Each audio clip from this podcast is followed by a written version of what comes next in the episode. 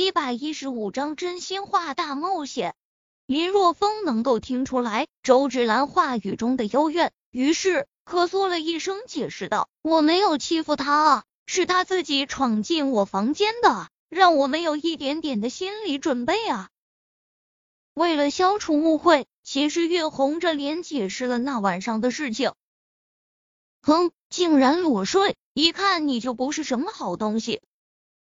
夏子音撇嘴说道：“就是裸睡的男人最恶心了。”鄙视裸睡的。周芷兰和江清雪纷纷表示支持秦诗韵。林若风目瞪口呆，自己这是招谁惹谁了？怎么一致认为是自己的不对呢？最终，林若风选择了沉默。他觉得和女人讲道理，那将会是很蠢的一种行为。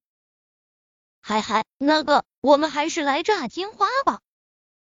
林若风果断的转移话题。现在四个女人站在同一条战线上，林若风一个人哪能说过四张嘴？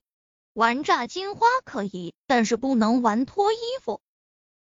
夏子音说道。我们可以玩点别的，比如说真心话大冒险啊！对啊，我们可以玩真心话大冒险啊！夏子音一拍手，狠狠的瞪着林若风，哼，想让我们脱衣服？你想多了，就玩真心话大冒险，你玩不玩？不玩的话，那你就回你自己的屋子中去吧。玩啊！我为什么不玩？林若风说道：“既然说好了玩真心话大冒险，那输了的话可不容许耍赖啊！现在我说一下规矩啊，待会谁的牌面最大就是赢家，谁的牌面最小就算谁输。要是有两人牌面一样，那都算输。你们同不同意？规则很公平，于是大家纷纷点头同意。开始发牌，第一局。”牌发完后，林若风看了一眼自己的牌，竟然是个三百四十五的顺子。能拿到三百四十五的顺子，虽然不能保证是最大的，但也不能是最小的了吧？顺子，林若风很是自信的将牌摔在床上，嘚瑟的说道：“姑娘们，是时候亮出你们手中的牌了，让我们看一下幸运女神会第一个光顾谁。”该不会是我吧？秦诗韵弱弱的将自己的牌放下，吐了吐舌头。他的牌是一对十加一个，K，，五个人呢？这么一对十已经不算小了。不要啊！怎么都比我的大？江清雪苦着脸，也将手中的牌放了下来。他的是一对二带一张七。上天保佑，上天保佑！你们俩的牌比我的小。江清雪看着周芷兰和夏子音，最终念念有词：“怎么说话呢你？我要和你绝交！”周芷兰咬牙切齿的盯着江清雪，将手中的牌一摔，心一横，不管了，我的牌要是最小的，我也认了。他扔下的三张牌。竟然都是单牌，一张 K，一边 Q，一张十，而且是三个花色，最大的一张就是 K，是目前四人中最小的牌面。哦耶！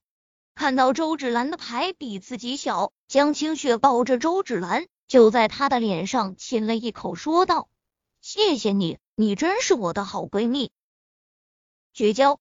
周芷兰黑着脸，刚才他没放牌的时候，江清雪竟然在嘀咕让他的牌小，真是岂有此理！绝交，绝交是什么体位啊？江清雪眨了眨眼，故意说道：“茵茵，赶快，就差你了，你该不会是最小的吧？”看着夏子音手捂着牌，迟迟不愿意放下，林若风不怀好意的说道。闭上你的乌鸦嘴！夏子音瞪着林若风，虽然在其他三女的催促声中，咬着牙将手中的牌放下。一个 Q，一个八，一个七，三个花色。哇，竟然还有比我更小的牌！我刚才都已经做好了英勇就义的准备了，你们知道了。当看到夏子音手中的牌时，最激动的人自然是周芷兰了。对于他来说，真是山穷水复疑无路，柳暗花明又一村啊！哈哈，看来第一局幸运女神就选择了茵茵姐，嘻嘻。看到夏子音的牌最小，秦诗韵在一旁幸灾乐祸的笑了。你。夏子音狠狠的瞪着秦诗韵一眼，说道：“亏我平时对你这么好，你竟然还笑。好了，你是选择真心话还是大冒险？”林若风乐了，没想到他竟然是最大的，于是将目光转向夏子音，笑吟吟的开口：“我我。”夏子音本想选择真心话的，但是看到林若风。那不怀好意的目光时，心中咯噔一声，这个混蛋待会不会问那些他不能说的秘密吧？想到这里，夏子音一咬牙说道：“我我选择大冒险，选择大冒险，那好啊。”林若风双眼一眼，随后搓着手说道：“既然你选择大冒险，那就那就脱一件衣服吧。”说完后，林若风目光不怀好意的看着夏子音，心里却很是得意。哼，让你不同意玩脱衣服，你以为你不玩脱衣服，我就不能让你脱衣服了吗？和我斗，你还嫩了一点。脱衣度，夏子音怒道：“林若风，你这个流氓！哼，我是不会脱衣服的。别这样啊！”